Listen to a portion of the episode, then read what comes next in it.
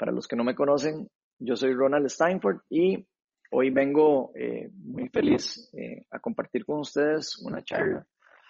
Este, siempre que me toca dar una charla, la verdad, eh, ocurren un montón de cosas dentro de mí.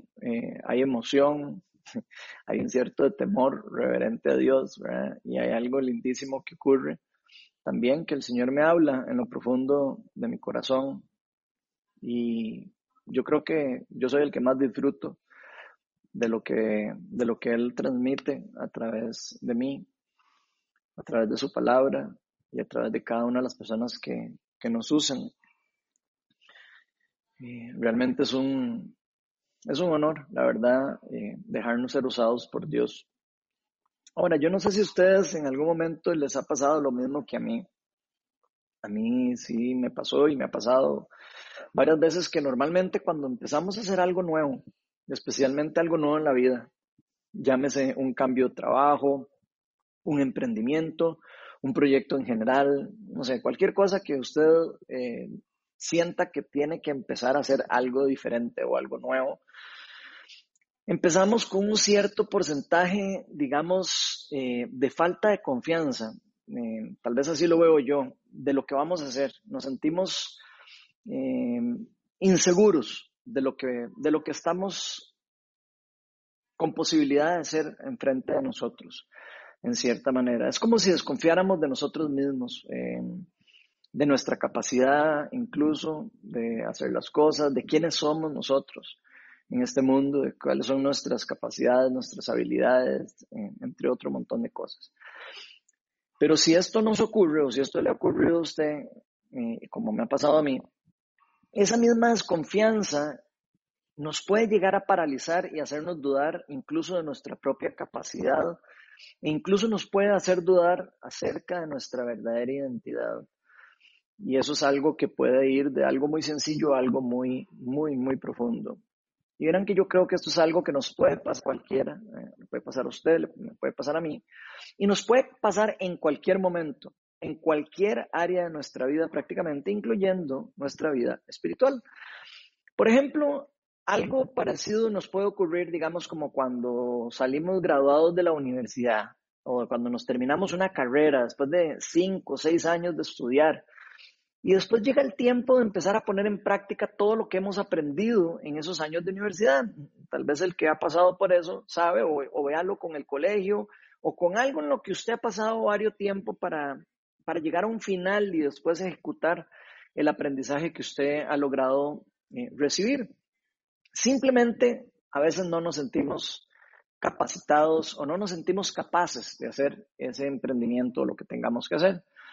Ahora, por supuesto, que yo creo que todos sabemos que la práctica es lo que realmente hace al maestro, como dice el dicho, ¿verdad? Nadie sale completamente aprendido de la universidad, ni de la escuela, ni del colegio, como para estar listos para ejercer sin necesidad de aprender más cosas, ya poniendo en práctica todo el conocimiento. Yo creo que eso es algo que todos podemos entender y es fácil de, de verlo en la misma vida que nosotros experimentamos. Pero si usted y yo analizáramos bien y estamos bien honestos, ¿verdad? Con nosotros mismos, aunque hayamos sido aún así los mejores, en, los mejores estudiantes o los mejores, eh, no sé, si está estudiando ingeniería, los mejores ingenieros o los, haya sido lo que haya sido que usted haya emprendido o haya empezado a emprender, aún así, aunque usted fuera el mejor de todos, podría ser algo que nos vaya a hacer sentir a nosotros temerosos de aplicarlo finalmente cuando ya lo hayamos aprendido y cuando ya tengamos que venir a la hora de ponerlo en práctica. Y esto yo creo que nos puede pasar también no solo en el colegio, no solo en el trabajo, no solo en, en las carreras universitarias, etcétera, sino también nos puede pasar con la vida espiritual. Ahora sí, con la única diferencia, ¿verdad? Que en la vida espiritual es algo bastante más diferente, ¿verdad? a la, a la vida terrenal en la que estamos viviendo, ¿verdad? obviamente es mucho más complejo. Pero si vemos el caso, digamos, o vemos la, idea de que cuando nosotros le entregamos la vida a Cristo, ¿verdad? La palabra de Dios nos enseña que algo dentro de nosotros, algo adentro de cada uno de nosotros es cambiado, algo dentro de nosotros es transformado. que algo nuevo y sobrenatural ocurre dentro de cada una de las personas que le entregan la vida a Cristo. Pasamos de ser eh, personas que no teníamos la presencia de Dios a ser portadores del Espíritu Santo y ser justificados delante de Dios por medio de este gran sacrificio que Jesucristo hizo por usted y por mí en la cruz, si ya usted le entregó la vida al Señor. Y yo sé que esto no es exactamente así como, como el caso de la universidad, y tal vez usted no lo asocie en esa forma tan, tan similar, ¿verdad? A como habernos graduado en la universidad, pero ciertas cosas de este ejemplo que estamos usando son un poco similares. Por ejemplo, cuando nos graduamos de una carrera, por ejemplo, en el caso mío, que yo me gradué de ingeniero civil, me convertí en ingeniero. Si usted se gradúa de enfermería, es enfermero, o etcétera. Y podríamos decir que nuestra identidad cambia cuando eso ocurre, cuando de repente logramos finalizar esa etapa de la vida y logramos obtener eh, ese, ese título o esa carrera y finalizamos con eso. Por ejemplo, en el caso mío, en el caso de la ingeniería civil, ahora, por ejemplo, yo pasé adelante de la ley a tener una fe pública para poder firmar planos. Eh, el haber graduado de ingeniero y haberme afiliado al Colegio de Ingenieros y todo lo que eso conlleva, ¿verdad? Me ha dado un tipo de, yo podría decir, un tipo de cambio de identidad. ¿Por qué? Porque antes yo no tenía fe pública, antes no tenía esa, esa capacidad para firmar planos y ahora la tengo. Incluso algunas personas eh, lo empiezan a llamar a uno a partir de ahí ingeniero, cosa que antes no lo era, ¿verdad? Entonces como que la identidad de nosotros en cierta manera ha cambiado. Ahora, en el caso de nuestra vida espiritual, cuando usted y yo le entregamos la vida a Cristo, nosotros también recibimos una nueva identidad. Según la Biblia o la palabra de Dios, dice que nosotros pasamos de ser criaturas de Dios a ser hijos de Dios. Y eso nos convierte en personas con una nueva identidad y una nueva nacionalidad. Esto significa que delante del Padre ahora somos nosotros sus discípulos y tenemos algo similar, muy, muy diferente, pero digamos que similar a, ese, a esa fe pública que tienen los ingenieros para poder firmar planos, solo que este grandioso don que nos ha dado Dios, este grandioso regalo del don de la fe espiritual, se nos es otorgado por gracia por el mismo Dios a nosotros. No es algo por lo que nosotros peleamos o duramos un montón de tiempo estudiando para lograrlo. Es algo que Él simplemente decide dárnoslo de un momento a otro por gracia. Y la palabra nos enseña que este don eh, de fe viene acompañado de un don increíble que se llama el don del Espíritu Santo. Y eso nos convierte a nosotros en representantes, embajadores del reino de Dios. Ahora, al igual que como cuando nos graduamos de la U, ¿verdad? O de la universidad o del cole o como lo quieran ver, o como ingeniero, ¿verdad? Muchas veces nosotros podríamos quedarnos pensando que nosotros seguimos sin tener esa capacidad para ejercer esa nueva identidad. Puede que por algún motivo no tengamos la confianza, digamos, em, de que ahora somos hijos de Dios, que ahora somos una nueva, eh, tenemos una nueva nacionalidad, una nueva identidad. Pero esto es algo que por lo menos al menos a mi criterio, también de alguna cierta forma se puede aprender y a descubrir a la hora de aplicar la práctica o ejercer la fe verdadera en Cristo. Y con esto me refiero particularmente a que cuando empezamos a seguir nuestro llamado, cuando usted decide decirle sí a Dios y sigue su llamado, al igual que en algún momento yo lo hice, y muchas personas alrededor del mundo lo hacen, y nosotros decidimos creerle a Dios ¿verdad? Lo que Él dice en su palabra, que Él nos ha dado autoridad, que nos ha dado poder en el nombre de su Hijo, y eso nos ha dado esta nueva identidad que nos hace personas cambiadas y personas diferentes, y personas con capacidades muy diferentes a las que teníamos inicialmente. Y eran que yo creo que esto es algo que ninguno de nosotros deberíamos de perdernos por cualquier tipo de pensamiento, cualquier tipo de excusa o cualquier tipo de circunstancia que a usted se le ocurra o a mí se me ocurra. Y por eso la charla de hoy la titulé La confianza de los hijos de Dios. Y antes de empezar, vamos a invitar al Espíritu Santo para que nos guíe a lo largo de la palabra que Dios va a hablar hoy. Señor, yo quiero invitar a tu Espíritu Santo, Señor, para que hoy venga a romper paradigmas, para que hoy venga a romper cualquier tipo de pensamiento que nos esté bloqueando, Señor, cualquier tipo de circunstancia que haya alrededor de nosotros que nos esté bloqueando o que nos esté atemorizando o que nos esté quitando la confianza acerca de nuestra identidad en, ti, Señor. Tu palabra dice que tú habitas en nosotros, Señor, y que tú habitando en nosotros es la esperanza de gloria. Cristo en mí es la esperanza de gloria, dijo Pablo. Señor, y sabemos que esa nueva identidad y esa nueva nacionalidad que tú nos has dado a nosotros es algo realmente maravilloso, es algo que para el mundo puede ser locura, pero para tu lógica, para tu sabiduría, es algo totalmente verídico, totalmente real y totalmente algo que nosotros podemos poner en práctica, es algo que nosotros podemos experimentar en este mundo, Señor. Y estamos llamados a hacerlo. Así que Espíritu Santo, te pido para que rompas con cualquier cosa que esté bloqueando hoy lo que vamos a hablar. Y te pido para que todo pensamiento de, de miedo, temor, de inseguridad acerca de nuestras propias identidades en ti, Señor, se caigan hoy en el nombre de Jesús. Así que gracias, Espíritu de Dios. Te pido que me llenes con tu presencia y que tu palabra tenga poder en todo lo que voy a hablar, todo lo que voy a decir, para que muchas personas puedan ser bendecidas, empoderadas, Señor, y recordarles y recordarnos y recordarme a mí también el llamado que tú nos has hecho por medio de tu Hijo Jesucristo. Todo esto te lo pedimos en el nombre de Jesús. Bueno, gente, este, hoy vamos a, para los que han estado escuchando las últimas charlas que yo he estado dando, hoy vamos a seguir en, el, en la primera carta de Juan. Ya esta es la tercera charla que, que, que estoy dando con, eh, con la primera carta de Juan. Y hoy vamos a estar, eh, las, las, charlas pasadas estuvimos en el capítulo 1, hoy vamos a estar en el capítulo 3.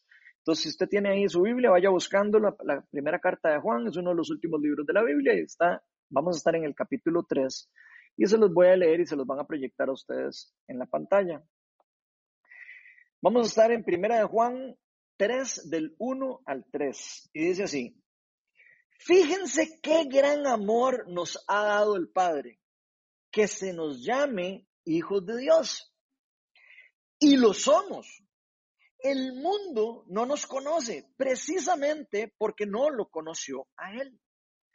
Queridos hermanos, ahora somos hijos de Dios, pero todavía no se ha manifestado lo que habremos de ser.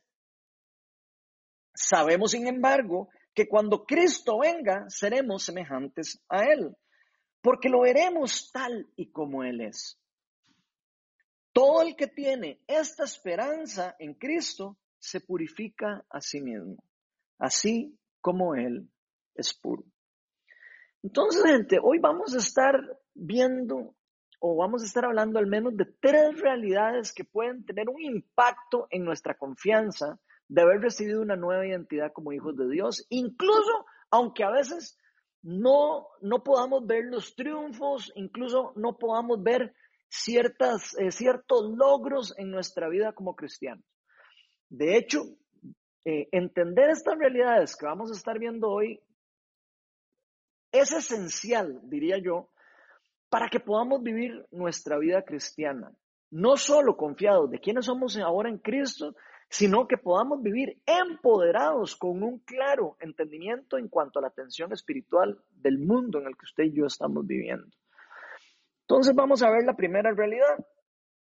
La primera realidad dice lo siguiente, el mundo no nos conoce precisamente porque no lo conoce a Él. Entonces, si vemos lo que Juan nos está queriendo decir aquí, eh, lo vemos en Primera de Juan 3, versículo 1. Nos dice, fíjense qué gran amor nos ha dado el Padre que se nos llame hijos de Dios. Y lo somos, dice. El mundo no nos conoce precisamente porque no lo conoció a Él. Entonces, Juan empieza confirmándonos a todos los cristianos algo que es demasiado importante, que el simple hecho que Dios nos haya dado a todos los cristianos el privilegio de que nos, nos llame hijos es una muestra impresionante del amor de Dios hacia para con nosotros. De hecho, la mayoría de nosotros sabemos que pensar eh, eh, que a pesar, perdón, a pesar de ser, de, de, ser cristianos, ¿verdad? A pesar de que usted y yo, si le hemos entregado la, la vida a Cristo, hayamos sido, digamos, transformados o hayamos empezado una transformación en nuestra vida y en nuestro ser, nosotros seguimos experimentando una gran cantidad de tensión espiritual en cuanto a la identidad que nosotros tenemos en Cristo. Yo creo que la mayoría de las personas que tienen un gran tiempo de ser cristianos han podido identificar eh, esta tensión que existe o que puede ocurrir en nosotros. Y, y creo que Juan tiene bastante claro este problema y lo está atacando directamente por medio de estos versículos. Porque él empieza en este capítulo diciéndonos, fíjense qué gran amor Dios nos ha dado por el Padre, que se nos llame hijos de Dios. Y lo somos. Y ojo, que Juan ha venido aquí en los versículos anteriores y en los capítulos anteriores hablando de que si somos luz, de que si no somos luz, ¿verdad? Y todo eso, ¿verdad? Después de una gran exhortación, Pablo viene, eh, Juan viene, perdón, aquí y nos está afirmando una cosa que es súper importante relacionada a nuestra identidad. Juan quiere que sepamos que todos los que hemos puesto la fe en Cristo, todos los que hemos puesto nuestra fe en verdadera en Cristo, una fe que actúa, una fe que reacciona, una fe que demuestra, ¿verdad? A pesar de toda esa tensión en la que estamos viviendo constantemente, a pesar de todas esas cosas en las que nos podemos equivocar, todas esas imperfecciones que tenemos y que poseemos todos los cristianos, nuestra identidad como hijos de Dios es una realidad. Y eso no se puede, digamos, negar o, pasar por desapercibido. Y aquí, si usted ya le entregó la vida a Cristo, de hecho, quiero pedirle que repita conmigo en este momento, en verdad soy un hijo de Dios. Si es mujer, en verdad soy una hija de Dios. Y voy a pedirle que lo repita una y otra vez. En verdad soy un hijo o una hija de Dios. Eso es algo que cada uno de nosotros deberíamos de reconocer, saber y ejercitar todos los días de nuestra vida. En realidad no importa lo que el mundo diga acerca de usted o diga acerca de mí. No importa qué den dicho las personas alrededor suyo acerca de usted o acerca de mí. Las personas del mundo no son quienes definen nuestra verdadera identidad en Cristo, sino solo Dios puede hacer esto. Y es algo espiritual, es algo que está fuera del rango natural, incluso está fuera de la sangre, es algo que se hereda eh, espiritualmente. Y creo que este es un tema demasiado importante para nosotros como cuerpo de Cristo, como cristianos, para entender. ¿Por qué creo eso? Porque aunque nosotros seamos hijos de Dios, aunque el mundo entero siempre va a estar en contra nuestra, nosotros tenemos que estar seguros de nuestra identidad en Cristo. Y sépanlo, y yo sé que ya lo saben, aunque usted le haya entregado la vida a Cristo y yo le hayamos entregado la vida a Cristo, pareciera que todo el mundo alrededor de nosotros, me refiero al mundo caído, ¿verdad? Pareciera que está en contra de nosotros y está haciendo todo lo posible por destruirnos. De hecho, la Biblia nos dice claramente que todos los pensamientos, todos los ideales, todas las prácticas, incluso la moralidad que algunas personas de este mundo creen que es como algo muy bueno, todo lo que tenga relación con este mundo caído va en contra totalmente de la sabiduría y de la voluntad de Dios. Y esto es algo que realmente a más de uno le va a impactar, a más de uno va a decir eh, que como jamás. Incluso la moralidad de este mundo va en contra, en muchas ocasiones, en contra de la misma voluntad de Dios. En Génesis se nos dice que Dios hizo absolutamente todo bueno, por lo que todo lo malo no proviene de Dios, sino proviene del mundo. De hecho, vean lo que nos dice Juan, el mismo apóstol, en Primera de Juan 2, 16, que les van a poner ahí en la pantalla. Dice, porque nada de lo que hay en el mundo, y pongan atención, nada de lo que hay en el mundo los malos deseos del cuerpo, la codicia de los ojos, la arrogancia de la vida, y podríamos incluir un montón más ahí, pero no le vamos a agregar palabras a la palabra de Dios, por supuesto, proviene del Padre. ¿Escucharon eso? Nada de lo que hay en el mundo, todas esas cosas, y podríamos incluir otras, nada de eso proviene del Padre, sino del mundo. Y vieran que yo creo que eso es algo demasiado importante entender. Muchos de los que hemos entregado la vida a Cristo Muchísimas veces nos hemos preguntado, ¿por qué si yo le entregué la vida a Cristo? ¿Por qué si yo soy cristiano? ¿Por qué, por qué yo sigo experimentando tanta tensión? ¿Por qué sigo experimentando tanto problema? ¿Por qué solo tengo problemas en el matrimonio y tengo problemas aquí en el trabajo y en todo lado? ¿Por qué hay tanta persecución detrás mío? ¿Por qué cuando yo decidí finalmente entregarle mi vida a Cristo pareciera que todo se puso en mi contra? ¿Por qué recibimos tanto desprecio de las personas o de muchas personas? Tal vez no de todas, pero de bastantes personas. Algunos incluso luego de habernos hecho cristianos sentimos que las cosas en lugar de mejorar, más bien se volvieron más complicadas. Yo no sé si usted le ha pasado, pero yo experimenté mucho de esto que les estoy diciendo cuando yo le entregué la vida a Cristo. Yo no sé si a usted le ha pasado, pero a mí definitivamente sí me pasó. Por ejemplo, si yo les contara un poco de mi vida, ustedes se, se, darían cuenta que yo, antes de conocer a Jesús, yo era una persona sana. No tenía ningún problema de absolutamente nada. Pero cuando yo le entregué la vida a Cristo, por cierto, mi conversión fue un caso bastante interesante en el sentido de que yo iba completamente en contra de Dios, me burlaba de las cosas de Dios y veía las cosas de Dios totalmente falsas. Así, aunque usted no lo crea.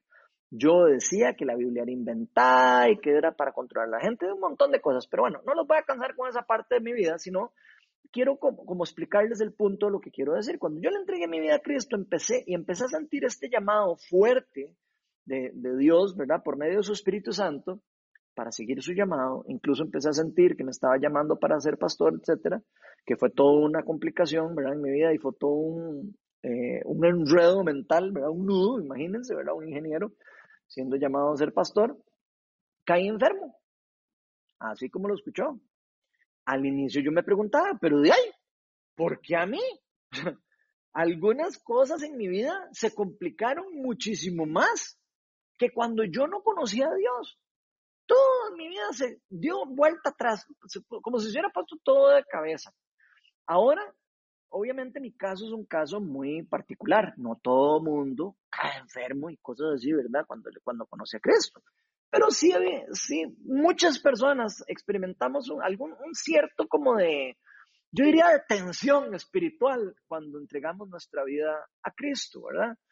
Obviamente no todas las personas lo experimentan de la misma forma y, no se puede eh, generar como una cierta doctrina de eso, ¿verdad? Pero sí podemos verlo en muchos casos de varias personas que les ha ocurrido algo parecido. Pero en general el punto que quiero hacerles eh, ver o entender es que puede que una vez de que usted y yo le entreguemos la vida a Cristo, no todas las cosas vayan a mejorar. Puede ser que las cosas se pongan un poco más complicadas. Otras personas, digamos, puede que empiecen a sentir algún tipo de rechazo de parte de otras personas por volverse cristiano. Tal vez alguno de ustedes lo ha podido experimentar. Incluso podría ser que algunos pierdan su trabajo, ¿verdad? De toda una vida, ¿verdad? Por, por simplemente un cambio de ideal, el simplemente un cambio de moralidad, un simple cambio de práctica o, o simplemente un cambio de creencia. Ya sea que su jefe tiene una cosmovisión totalmente diferente a la suya, o que su jefe o el trabajo donde usted está va contrario a todo lo que Dios nos muestra como algo bueno. Y puede ser que sea porque las personas se pongan en contra nuestra o que simplemente nuestra cosmovisión cambie y digamos, ya yo no calzo en este tipo de cosa que estoy haciendo. Parte del arrepentimiento que ocurre en nosotros es un cambio de vida. Indiferentemente de que varios cristianos podamos sentir algún tipo de rechazo, como este que les estoy explicando, o alguna tensión en contra nuestra, nosotros debemos de estar claros de que esto no ocurre porque la gente está particularmente en contra nuestra. No es que el jefe de nosotros es un malvado y que entonces, eh, qué pereza y que el jefe de todo lo tiene en contra mía o, mi amigo y entonces ahora solo se burlan de mí porque, porque son unas malas personas. En realidad no necesariamente es particular el problema en contra de nosotros mismos como tales. Más bien es porque su rechazo, lo sepan o no las personas, consciente o inconscientemente, es en contra del mismo Jesucristo. Esto es algo que los cristianos deberíamos de ser un poco más de vivillos, creo yo, porque muchas veces lo tomamos como personal. Y me gustaría recordarles las palabras de nuestro Señor Jesucristo que están en Juan 15 del 19 al 20. Vean lo que dice Jesús. Si fueran del mundo, el mundo los amaría como a los suyos. Pero no son del mundo, sino que yo los he escogido de entre el mundo. Por eso el mundo los aborrece. Recuerden lo que les dije, ningún siervo es más que su amo. Si a mí me han perseguido, también a ustedes los perseguirán. Si han obedecido mis enseñanzas, también obedecerán las de ustedes. Vean lo fuerte de las palabras de Jesús. Porque muchas personas a veces escuchan la palabra de Dios y quieren como ponerle liquid paper a alguna parte y, escuchar solo lo que quieren escuchar. Pero si ustedes ponen atención a la palabra de Dios, Jesús nunca nos promete a nosotros que seguirlo va a ser algo fácil. Hay personas que nos venden que seguir a Cristo va a ser como casi que subirnos en un crucero. Yo diría que es más bien totalmente lo contrario, más bien es como subirse o afiliarse a la guerra, como afiliarse a un ejército, diría yo, como una eh, analogía. De hecho, las personas que predican este tipo de, cosas, ¿verdad? O de, de, similitudes, ¿verdad? Yo creo que no están predicando el verdadero evangelio. Más bien lo que están predicando es un, evangelio que podríamos llamar un evangelio de prosperidad, como mucha gente lo conoce, que no es nada más que un mal entendimiento eh, y creo yo un mal razonamiento y un mal discernimiento y una mala interpretación, no solo de la Biblia, sino del mundo espiritual y las verdades que se muestran dentro de las Sagradas Escrituras. Y esto se los digo con, bastante certeza, porque Cristo nos dijo claramente que en este mundo, usted y yo, si le entregamos la vida a Él, ¿verdad? Por el simple hecho de seguirlo o obedecerlo, vamos a tener en contra el gobierno del mundo caído. O sea, el mundo, del, el mundo caído nos va a aborrecer por ir en contra de la corriente que Él lleva. Y esa reacción hostil del mundo en contra de nuestra es importante entender que no es en contra nuestra, no es algo personal, eh, como, como en el caso mío, como Ronald, ¿verdad? O como sea que usted se llame, no es algo personal, se trata de una lucha de poderes entre dos reinos, el reino de Dios que viene, que viene a invadir el reino de las tinieblas, ¿verdad? Y hay una, hay una pelea de poder, hay una, un choque de poderes de reinos, entre reinos, que obviamente perjudica al reino, principalmente al reino de las tinieblas, que estaba ya establecido antes de que Jesucristo viniera y estaba en cierta manera controlando gran parte del mundo en el que vivimos. De hecho, la persecución en cierta forma nos puede decir más bien que estamos caminando, aunque usted no lo crea, en la dirección correcta y estamos reflejando el reino de Dios. Más bien creo yo que nosotros nos deberíamos de preocupar bastante cuando no vemos ningún tipo de atención a nuestro alrededor. O sea, cuidado y no vaya a ser más bien que, que no estemos haciendo lo que nuestro Señor nos llamó a hacer, ¿verdad? Y que estemos más bien como yendo en la, en, el, en la corriente del mundo y no siendo algo que va nadando en contra de esa corriente del mundo caído. Vean lo que dice Mateo 5.10. Esto es Jesús hablando. Y eso es en el Sermón del Monte. Dice, dichosos los perseguidos por causa de la justicia. Dichosos los que son perseguidos por hacer el bien, por hacer las obras del reino, podríamos decir. Dichosos los perseguidos por causa de la justicia. ¿Por qué? Porque el reino de los cielos les pertenece. Vean qué increíble cómo, según las palabras mismas de Jesús, es un honor para los hijos de Dios y para todas las personas que quieran seguirlo a Él, que una persona sea perseguida por, por causa o, por, por, seguirlo a Él o por causa de la justicia, como le llama la palabra de Dios, que es lo mismo, ¿verdad? Seguir a, a Jesús, seguir la justicia, seguir la verdad, es exactamente lo mismo. O solo por ser fieles representantes del reino de Dios aquí en la tierra. Va a haber una cosa, una, una, se me fue la palabra, una, eh, como una contra, y se me fue la palabra, qué pereza, como una contra eh, de que nosotros hagamos lo que tenemos que hacer para el reino de Dios. Es claro que al reino de las tinieblas nunca le va a gustar para nada que las cosas de los hijos, que todas las cosas y todas las obras de los hijos de Dios que estamos haciendo para destruir el reino de las tinieblas, destruir la, oscuridad y destruir todas las obras del enemigo, para nada les va a gustar que las hagamos. Por supuesto, todo el reino de las tinieblas, en cierta manera, se va a poner en contra de que eso se logre, de que eso se pueda hacer. Y eh, por supuesto, vamos a sentir una tensión en algún momento o vamos a sentir, ya sea por una persona, ya sea por el mundo que nos rodea o ya va a ser por el mundo por, en general en nuestra vida, tarde o temprano vamos a sentir esa, esa contra, ese, ese contrapeso que no nos deja a nosotros en cierta manera avanzar en una forma eh, como si no hubiera nada en contra de nosotros. Pero para eso mismo dice la palabra que vino Jesucristo. ¿Y para qué vino? No solo, no solo vino para romper eso, ¿verdad? Y destruir las obras del enemigo, sino también para eso vino para empoderarlo usted y a mí, a los hijos de Dios, y darnos a nosotros una nueva identidad, una nueva, eh, yo diría, nacionalidad, de manera de que nosotros podamos entender que nosotros ya no pertenecemos a este mundo, sino pertenecemos al reino de Dios y por ende somos los hijos de Dios, sus hijos. ¿Para qué? Para que podamos junto con Él, del mismo lado, del mismo equipo, destruir las obras del reino de las tinieblas o las obras que nuestro enemigo haya hecho o esté haciendo. Así que viene que me gustaría que recordemos siempre esto. Cristo y su pueblo, o sea, Dios, Jesucristo, y usted y yo, si usted ha entregado la vida a Cristo y usted se considera cristiano, Cristo y su pueblo somos los atacantes en el reino de las tinieblas. O sea, nosotros vinimos a atacar el reino de las tinieblas. Para eso vino Cristo. Vino a destruir las obras que ya estaban establecidas en el reino de las tinieblas, en el mundo caído.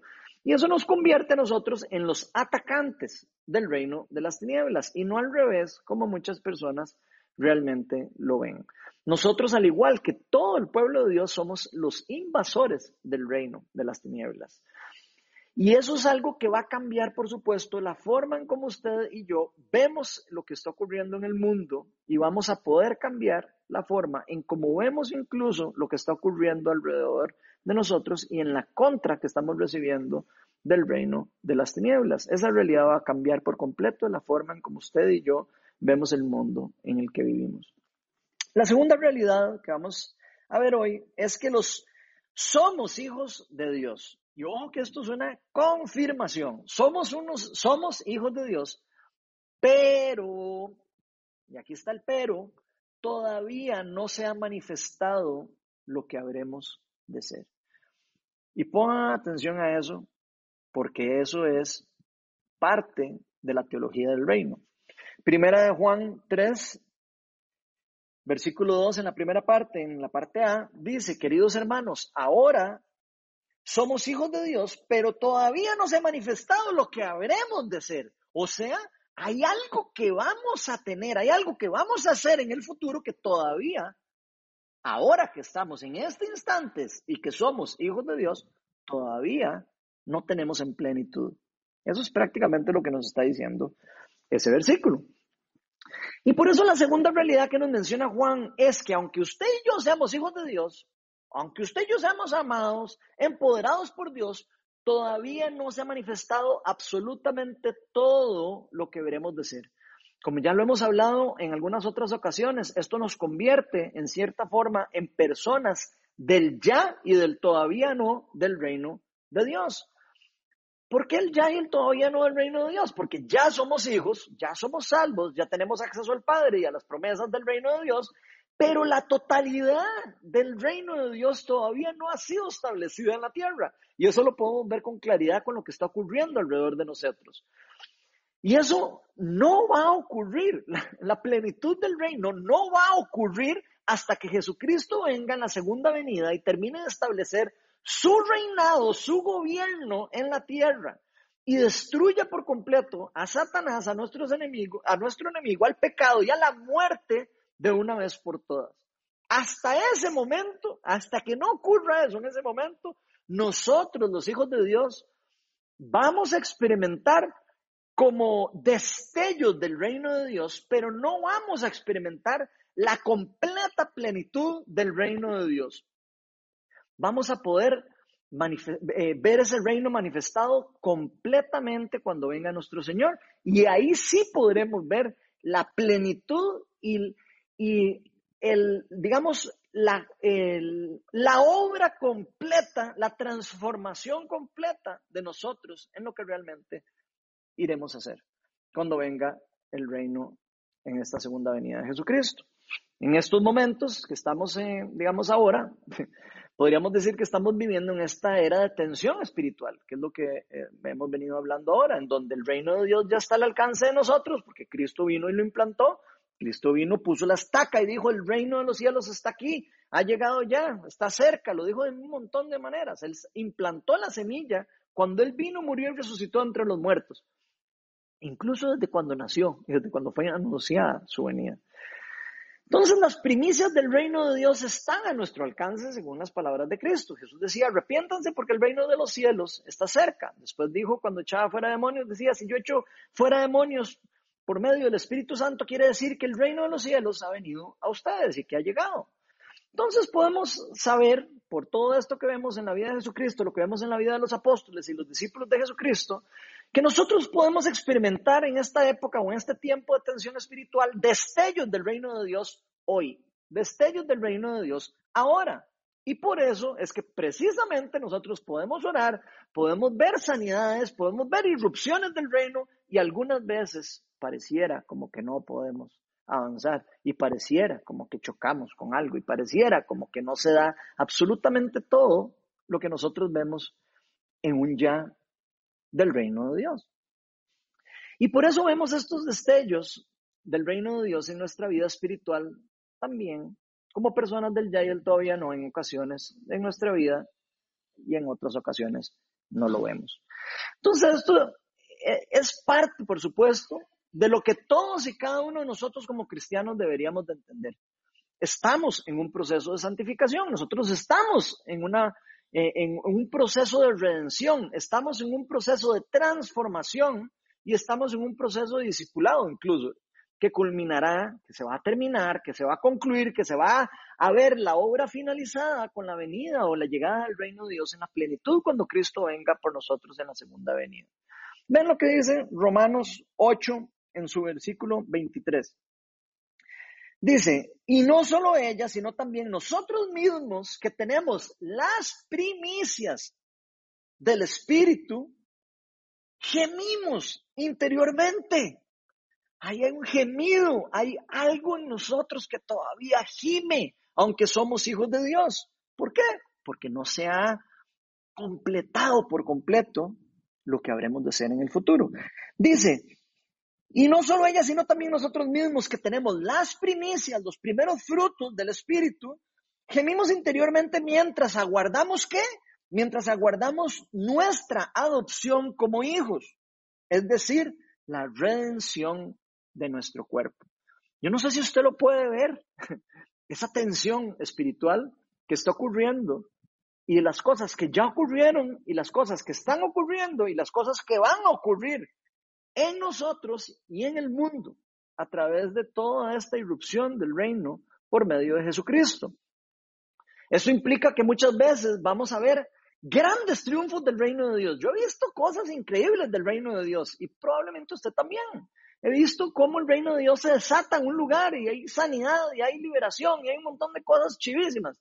Y he visto eso en nuestra vida, lo he podido ver en mi vida, lo he podido ver en la vida de otras personas, he visto, matrimonios restaurarse, he visto matrimonios eh, de, estar de cero, prácticamente divorciados, volver a estar unidos y volver a experimentar amor y enamorarse uno del otro. Y podemos ver no solo esto en cosas como un matrimonio, sino lo podemos ver alrededor de nosotros, alrededor de las cosas que hay alrededor de nosotros. Pero muchas otras veces no podemos verlo. Y ahí es donde empieza un poco esta tensión y este misterio que ocurre en el ya y en el todavía no del reino de Dios. Lo que sí usted y yo podemos estar completamente seguros es que Cristo nos ha prometido que va a llegar un momento en el que esa tensión se va a terminar.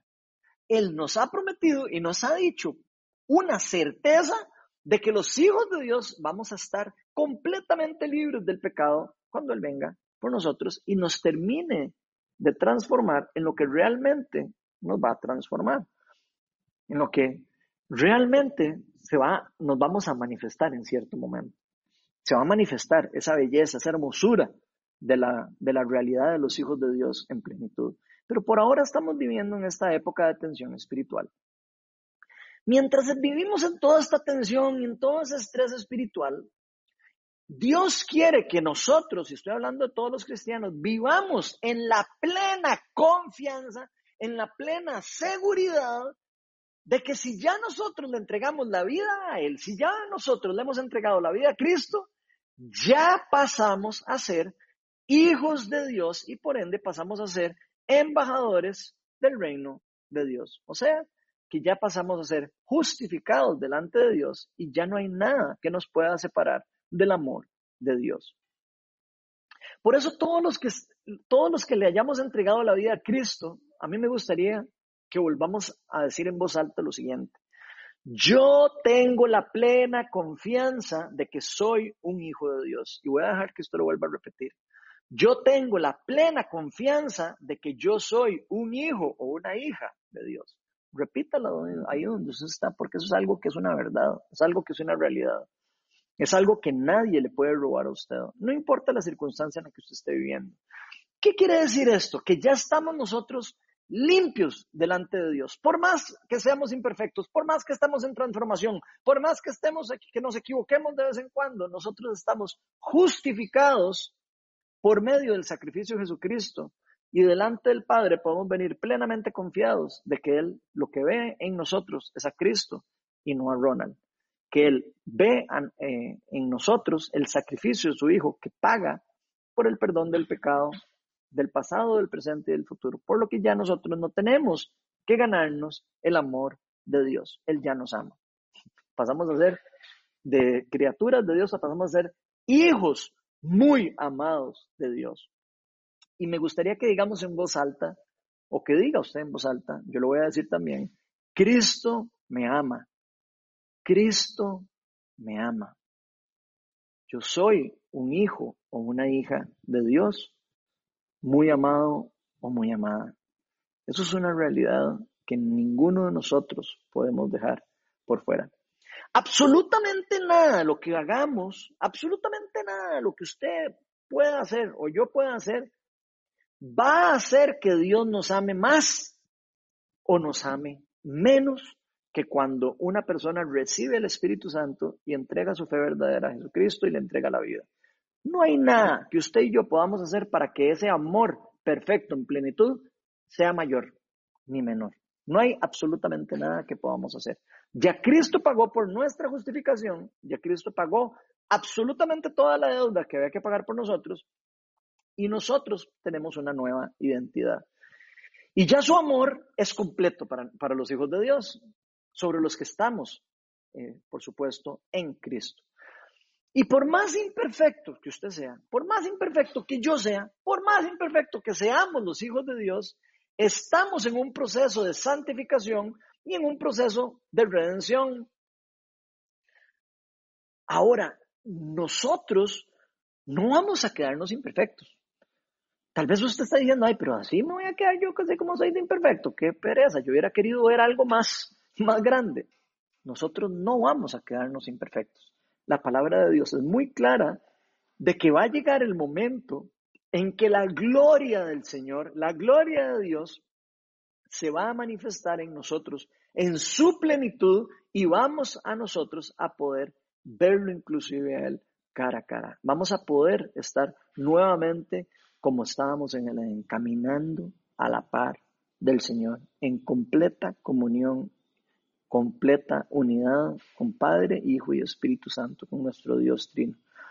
Podemos tener toda la confianza en eso porque ya somos hijos de Dios. Y quiero decirles algo, ningún tipo de dificultad, ningún tipo de tensión espiritual, ningún tipo de persecución, ningún tipo de circunstancia que usted pueda estar viviendo, ningún tipo de enfermedad, ninguna cosa en el mundo que ocurra alrededor de usted o de mí o de cualquier hijo de Dios puede separarnos de la verdadera identidad que tenemos en Cristo y que se nos ha dado por gracia y por amor y por misericordia de parte de Dios. Porque es algo que nosotros no nos hemos ganado, es algo que Él nos ha dado de regalo, es algo que usted y yo nunca nos merecimos y nos lo dieron como un regalo gratuito por medio de la gracia de nuestro Señor. Ningún tipo de sufrimiento, ningún tipo de tribulación nunca podrá superar la gloria que va a manifestarse en nosotros o que se va a hacer revelada en nosotros cuando venga nuestro Señor Jesucristo, cuando el reino de Dios se termine de establecer y se establezca por completo y usted y yo y todos los cristianos seamos transformados en lo que realmente estamos destinados a ser transformados. Absolutamente nada, ningún tipo de tribulación puede separarnos de esa realidad. Y eso es algo muy importante que tenemos que entender como cristianos. Vean lo que dice Romanos 8, 18 al 21. Este es Pablo hablando y dice, de hecho, considero en que nada se comparan los sufrimientos actuales con la gloria que habrá de revelarse en nosotros. La creación aguarda con ansiedad, ojo, la creación está aguardando con ansiedad ese día también, ese día de la venida, ese día de la transformación. La creación aguarda con ansiedad esa revelación, la revelación de los hijos de Dios, porque fue sometida a la frustración. Esto no sucedió por su propia voluntad, sino por la del que así lo dispuso. Pero queda la firme esperanza de que la creación misma, y aquí está hablando de la creación completa, incluyéndonos a nosotros, la creación misma ha de ser liberada de la corrupción que la esclaviza. ¿Qué la esclaviza? El pecado y el mundo caído y todas las cosas malas que están como consecuencias de no estar en una relación con Dios. ¿Para qué? Para así alcanzar la gloriosa libertad de los hijos de Dios. ¿Quién dice amén a esto? Amén. Ese es el verdadero evangelio. Esa es la verdadera palabra de Dios para los hijos de Dios. Los hijos de Dios tenemos que tener una plena confianza de que toda la creación, incluyendo nosotros, por supuesto, vamos a ser liberados por completo de la corrupción que nos ha esclavizado, que nos esclaviza en cierta manera.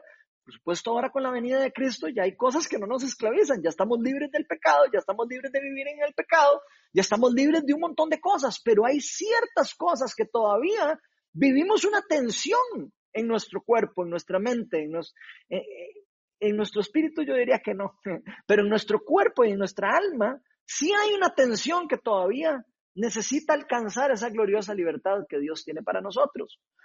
Y eso es una verdad. Por eso, precisamente, nosotros tenemos que entender que somos todavía personas del ya, pero del todavía no, del reino de Dios.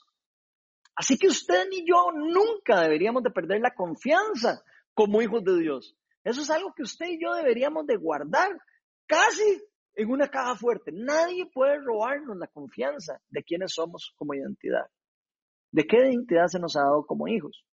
Cualquier cosa que usted esté viviendo o que yo esté viviendo en este momento, o cualquier cosa que cualquier cristiano esté viviendo en este momento, sepamos, es temporal. Absolutamente todo. Lo que vamos a nosotros a experimentar en el futuro con la venida de nuestro Señor Jesucristo, esa plenitud, esa gloria, ese momento donde seamos transformados en lo que Cristo realmente nos va a transformar, va a ser algo eterno.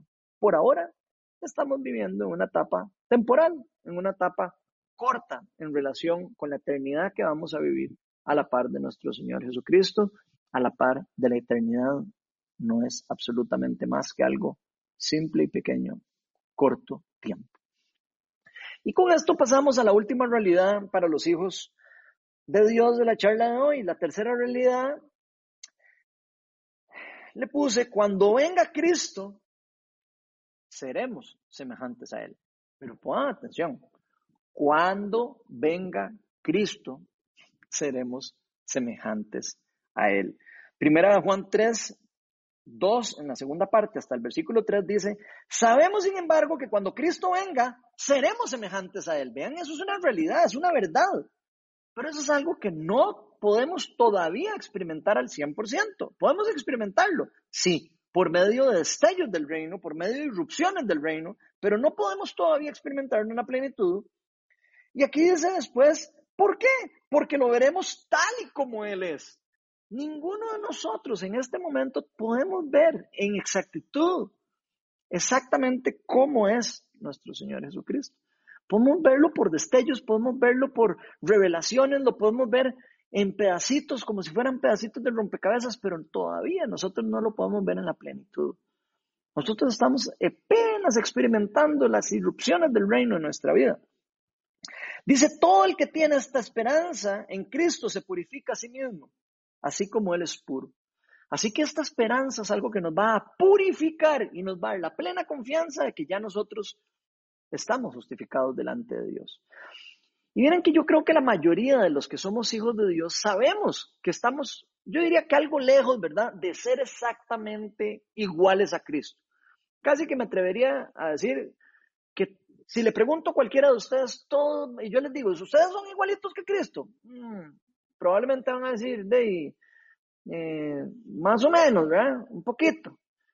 Y la realidad es que sí somos parecidos pero no somos exactamente iguales a Cristo. Tenemos destellos de Cristo en nosotros, tenemos parte de la obra de Cristo en nosotros. De hecho, Cristo vive en nosotros, pero todavía su plenitud no se desarrolla la plenitud en nosotros. Eso es un misterio, y estoy de acuerdo, es un misterio del reino de Dios. Pero aquí estamos viendo esa dualidad de que en este momento nosotros no podemos experimentar eso en la plenitud, pero sí lo vamos a experimentar en algún momento. Por ahora estamos en un proceso. Y nos falta bastante. Nos falta bastante por mejorar, nos falta bastante por cambiar, nos falta bastante por santificar. Pero nosotros ya tenemos el don del Espíritu Santo. Y esto es una buena noticia porque nos da acceso a todas las primicias del reino de Dios en este mundo. Y yo quiero que ustedes vean esto por lo que realmente es. Nos da acceso a todas las primicias, nos da acceso a probar cómo va a ser el reino, nos da acceso a experimentar incluso muchas cosas de lo que va a ocurrir cuando venga nuestro Señor Jesucristo. Hoy, en estos momentos, tal vez no podamos eh, entender muchos de los misterios de Dios, ¿verdad? Porque hay muchas cosas que, no estamos que no entendemos en la plenitud. Pero usted y yo podemos estar completamente seguros que si le hemos entregado nuestra vida a Cristo y estamos sometidos a su señorío, si estamos sometidos a su gobierno como nuestro rey, nosotros somos sus hijos y somos muy amados. La Biblia nos dice que los seres humanos fuimos hechos a imagen y semejanza de Dios. Así que todas las personas en el mundo tienen algo de similitud a la imagen de Dios, incluso los que no son hijos de Dios. Y eso yo creo que lo podemos saber porque Génesis lo dice. También nos dice que cuando le entregamos la vida a Cristo, Dios deposita ese espíritu en nosotros sopla el Espíritu Santo, si lo quisiéramos ver, nos da vida, una nueva vida en Cristo, y ahora somos eh, una nueva creación.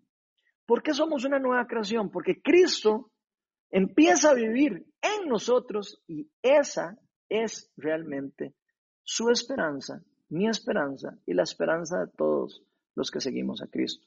Y ahí precisamente, gente, debe estar anclada nuestra confianza.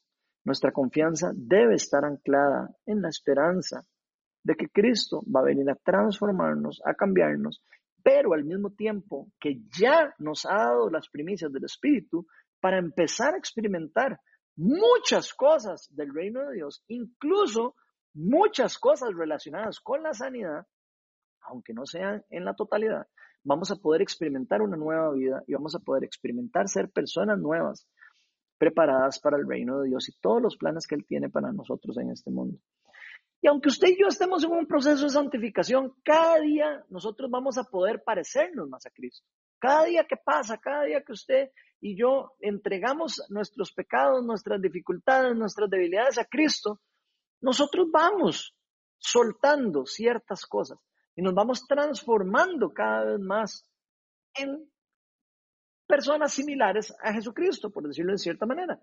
Nosotros podemos estar completamente seguros de que va a llegar un momento en que vamos a ser semejantes a Él. Estaremos completamente libres interna y externamente alrededor de nosotros internamente en nuestros cuerpos del pecado que gobierna muchas de las cosas que hay alrededor de nosotros actualmente. Y cuando digo que vamos a ser libres, me refiero a completamente libres de nuestra naturaleza pecaminosa. Vamos a ser completamente transformados en cuerpo, alma y espíritu, según lo que nos enseña la palabra, para llegar a ser semejantes a Él y vivir toda una eternidad a la par de Él, junto con Él, una perfecta comunión con Él.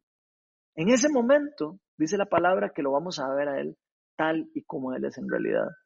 Y yo quiero que usted se imagine en ese día cuando nosotros vayamos a poder ver a Jesús cara a cara y podamos experimentar la plenitud del reino de Dios. Si usted ha sido de las personas que ha tenido el privilegio de experimentar en algún momento una primicia del Espíritu Santo, usted se podrá estar imaginando lo impresionante que va a ser cuando podamos estar cara a cara delante de nuestro Señor Jesucristo y podamos experimentar la plenitud del gozo, la plenitud de la sanidad, la plenitud de absolutamente todas las promesas que ya son un sí en Cristo.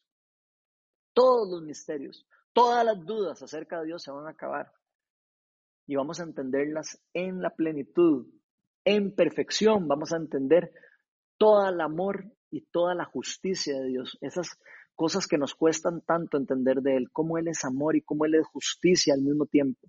Todas esas cosas que han dividido cristianos, que han tenido a personas discutiendo, que han hecho denominaciones diferentes, que han dividido el cuerpo de Cristo, lo vamos a entender en la plenitud y vamos a poder experimentar lo que es realmente la unión. Porque Cristo quiere la unión.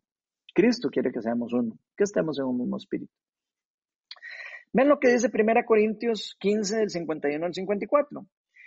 Esto es Pablo hablando de cuando vamos a ser transformados. Dice, fíjense bien en el misterio que les voy a revelar. Ahí nos está adelantando uno de los misterios. No todos moriremos, pero seremos transformados. O sea, todos vamos a ser transformados en un instante, en un abrir y cerrar de ojos. Al toque final de la trompeta pues sonará la trompeta y los muertos resucitarán con un cuerpo incorruptible, un cuerpo que ya no va a tener pecado, un cuerpo que, un cuerpo que no va a tener naturaleza pecaminosa, un cuerpo incorruptible y nosotros seremos transformados. Y transformación significa cambio, una transformación completa. Porque lo corruptible tiene que revestirse de lo incorruptible y lo mortal lo, mortal de lo inmortal. Y lo mortal de inmortalidad, perdón. Cuando lo corruptible se reviste de lo incorruptible y lo mortal de inmortalidad, entonces se cumplirá lo que está escrito. La muerte ha sido devorada por la victoria. Y quiero que visualice ese día, porque va a haber un día en el que el Señor va a venir en victoria. Va a venir un día y va a ocurrir No sabemos dentro de cuánto. La palabra dice que ni siquiera Jesucristo sabe cuándo, solo el Padre. Así que nadie en el mundo puede saber cuándo es que esto va a ocurrir, pero sabemos que va a ocurrir porque está profetizado y está dicho por Jesucristo mismo. Va a llegar un momento en que la muerte va a ser derrotada todas las cosas pecaminosas van a ser destruidas. Y aquí se nos dice que en este momento la misma muerte se va a acabar por completo. Va a ser la victoria final de Dios sobre el mundo caído. En este momento, todo tipo de tensión que usted y yo experimentamos en este momento, en nuestro cuerpo, en este cuerpo que a veces sentimos que va en contra de Dios, que a veces sentimos deseos en contra de lo que Dios quiere, que pasamos peleando con nuestra, mente y tratando de someter con dominio propio por los dones del Espíritu Santo, tratamos de someter a la naturaleza pecaminosa a la voluntad de Dios. Todas esas peleas internas y externas que vivimos van a dejar de existir. Todo eso va a ser transformado y todo va a ser hecho nuevo. Todo el pecado habrá sido derrotado y eliminado por completo. Ven lo que nos dice Apocalipsis 21, 4 al 6. Aquí dice, y eso es hablando de Dios a nosotros, Él enjugará, enjugará toda lágrima de los ojos, toda lágrima, todo lo que hemos sufrido, todo lo que vamos a sufrir, todo lo que sufrimos en este tiempo. Él enjugará toda lágrima de los ojos Ya no habrá muerte, va a ser derrotada. Ni llanto va a ser acabado. Ni lamento ni dolor, no va a existir el dolor. Porque las, porque las primeras cosas han dejado de existir. Vean la transformación que va a ocurrir. Él que estaba sentado en el trono dijo, yo hago nuevas todas las cosas. Y todas las cosas son todas las cosas. Y añadió, escribe porque estas palabras son verdaderas y dignas de qué? De confianza. Tenemos que estar totalmente confiados de que esto es palabra de Dios, que esto es realidad para los hijos de Dios. También me dijo, ya todo está hecho. Ya todo está hecho. Lo mismo que dijo Jesucristo en la cruz. Está listo.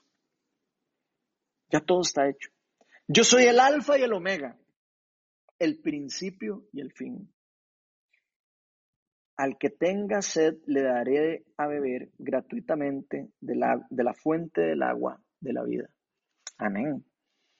Pero si ustedes se ponen a ver eso es algo que está proclamando esa venida, algo que está proclamando la irrupción total y la plenitud del reino en la tierra. Pero Dios tiene un tiempo para todo.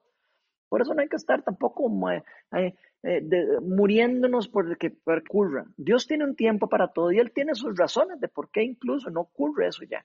Yo sé que muchos de nosotros escuchamos eso y decimos, ay, que venga ya el reino y que caiga ya el juicio y que caiga todo eso.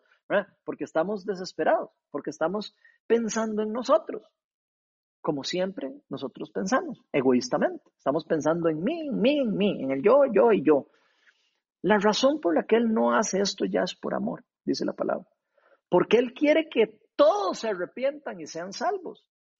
Él dice la palabra que Él es paciente con esto, que Él quiere que todos nos volvamos a su lado para experimentar esta plenitud para lo que realmente fuimos creados. De hecho, se nos dice que absolutamente toda la creación va a ser transformada por completo. Todo lo que nos conocemos va a dejar de existir. Acuérdense lo que acabamos de leer. Todo va a ser transformado. Todo dejará de existir y será completamente renovado. Va a haber un nuevo cielo, una nueva tierra. Y aquí estoy hablando de un cielo, no como muchos de nosotros nos lo imaginamos, que muchos de como nosotros nos imaginamos, el cielo como tal es absolutamente antibíblico, ¿verdad? La palabra de Dios nos dice que la tierra, la creación y todas las cosas, los cielos, serán reconstruidos por completo para vivir en un mundo renovado, perfecto, un mundo reconstruido sin maldad. O sea, que ese cielo nuevo y esa nueva tierra va a ser el lugar donde los hijos de Dios, el pueblo de Dios y Dios mismo van a vivir. La Biblia le llaman la nueva Jerusalén, la nueva ciudad, el nuevo el nuevo lugar donde vamos a vivir en esa nueva tierra y en ese nuevo cielo. Y Apocalipsis 21, del 1 al 3, nos termina diciendo lo siguiente. Aquí Juan visualiza lo que, lo que es eso. Dice, después vi un cielo nuevo y una tierra nueva, porque el primer cielo y la primera tierra habían dejado de existir.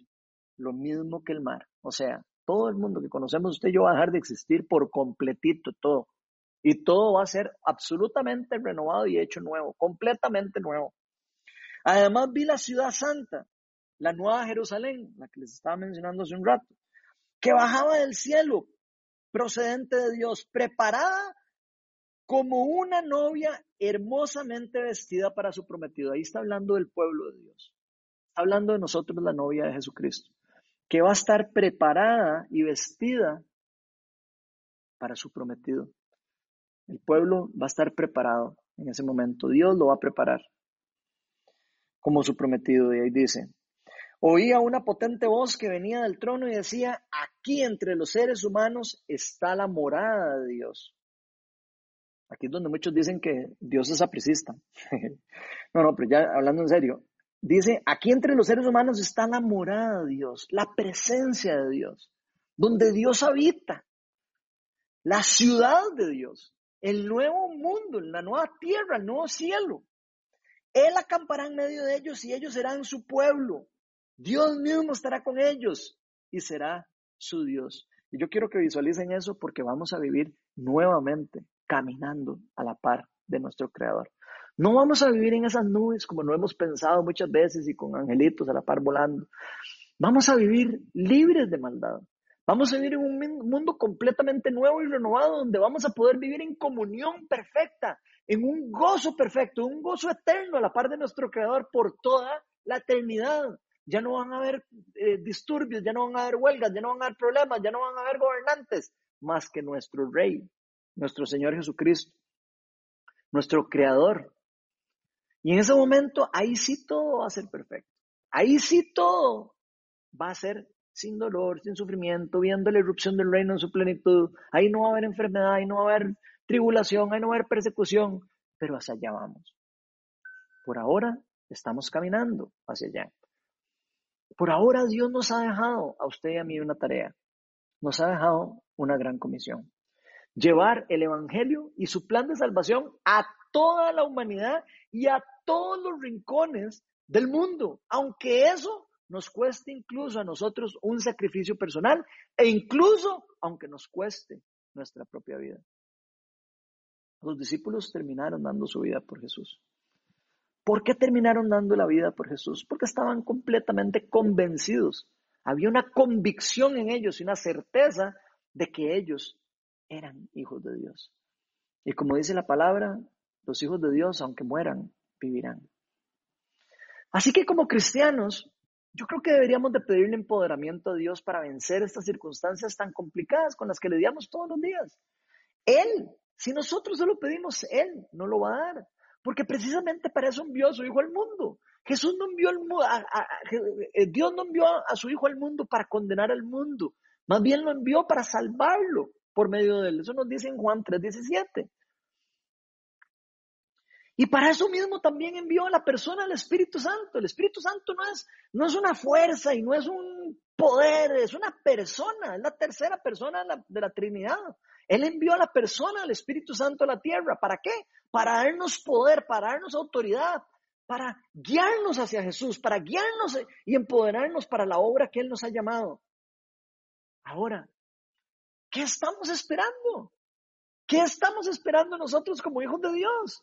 tengamos la plena confianza de que, somos hijos de Dios, que somos herederos y coherederos del trono de Cristo y que tenemos una tarea por delante.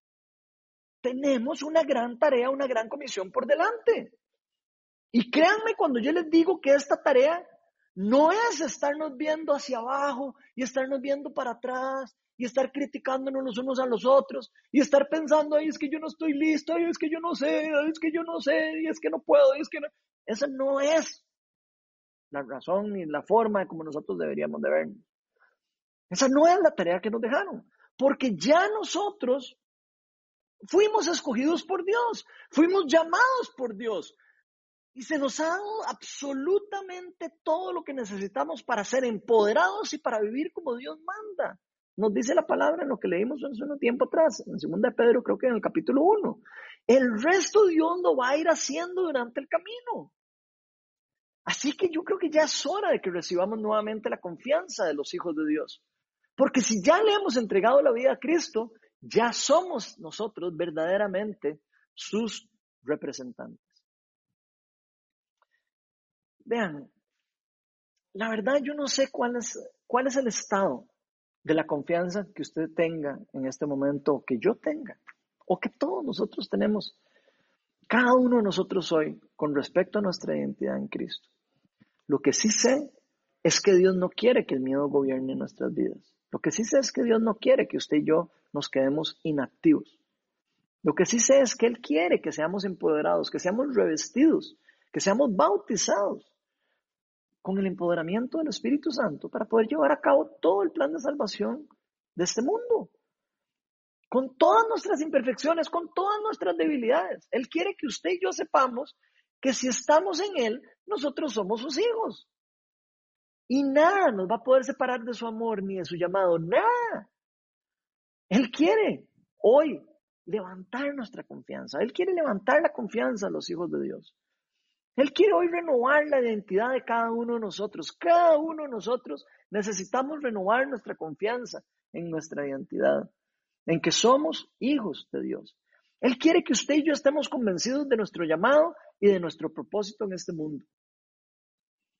Él quiere que, que, usted y yo estemos convencidos de que Él nos ha escogido entre muchos para que podamos cambiar este mundo que está en este momento en oscuridad y en tensión espiritual. Así que gente, ya estamos en una hora de tomar una decisión y de dejar el miedo atrás.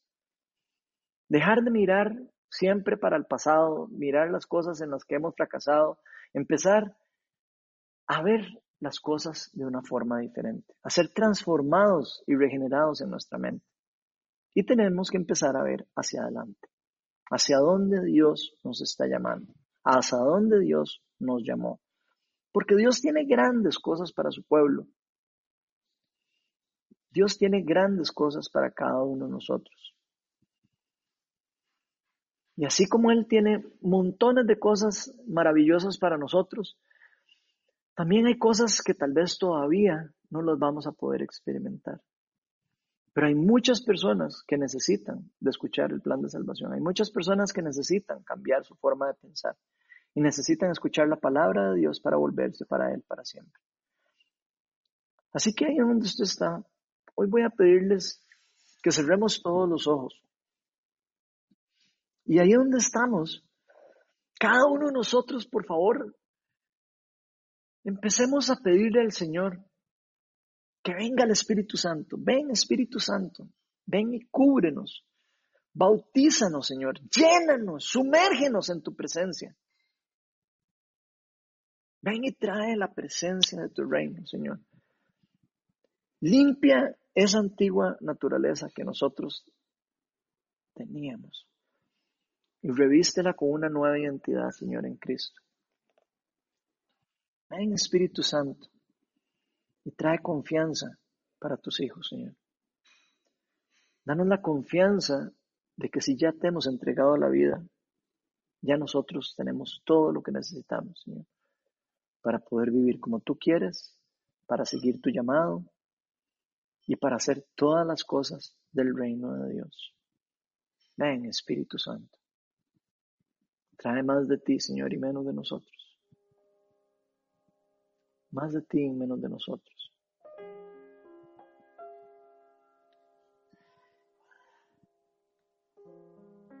Yo no sé si tal vez hay, alguna persona que está escuchando este mensaje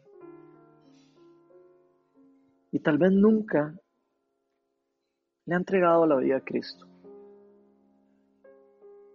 Si ese es su caso, yo quiero invitarlo a que simplemente voy a abrir su corazón al Señor. Él tiene cosas maravillosas para usted, para mí y para todas las personas que vengan a Él. Porque Él nos ama. Él quiere cuidarnos, Él quiere llevarnos de su mano. Él sabe que usted y yo no podemos hacer las cosas solo. Nadie en este mundo puede hacer su vida solo. El que lo trate de hacer, lamentablemente va a fracasar. La palabra de Dios dice que nosotros, sin la intervención del Espíritu Santo, sin la intervención de Cristo, nosotros estamos totalmente perdidos y destinados para la muerte eterna. Y eso no fue culpa de Dios. Eso fue culpa de nosotros, que nos alejamos de Él. Pero Él hoy y todos los días le está dando una oportunidad a todos los que no le conocen. Nos da la oportunidad a todas las personas de venir a Él. Así que si usted nunca le ha entregado la vida a Cristo, nada más ahí donde usted está, dígale, aquí estoy, Señor. Aquí estoy, Jesús. Hoy vengo y me inclino ante ti, porque sé que solo en ti puedo hallar vida, solo en ti puedo hallar confianza, solo en ti puedo hallar vida eterna.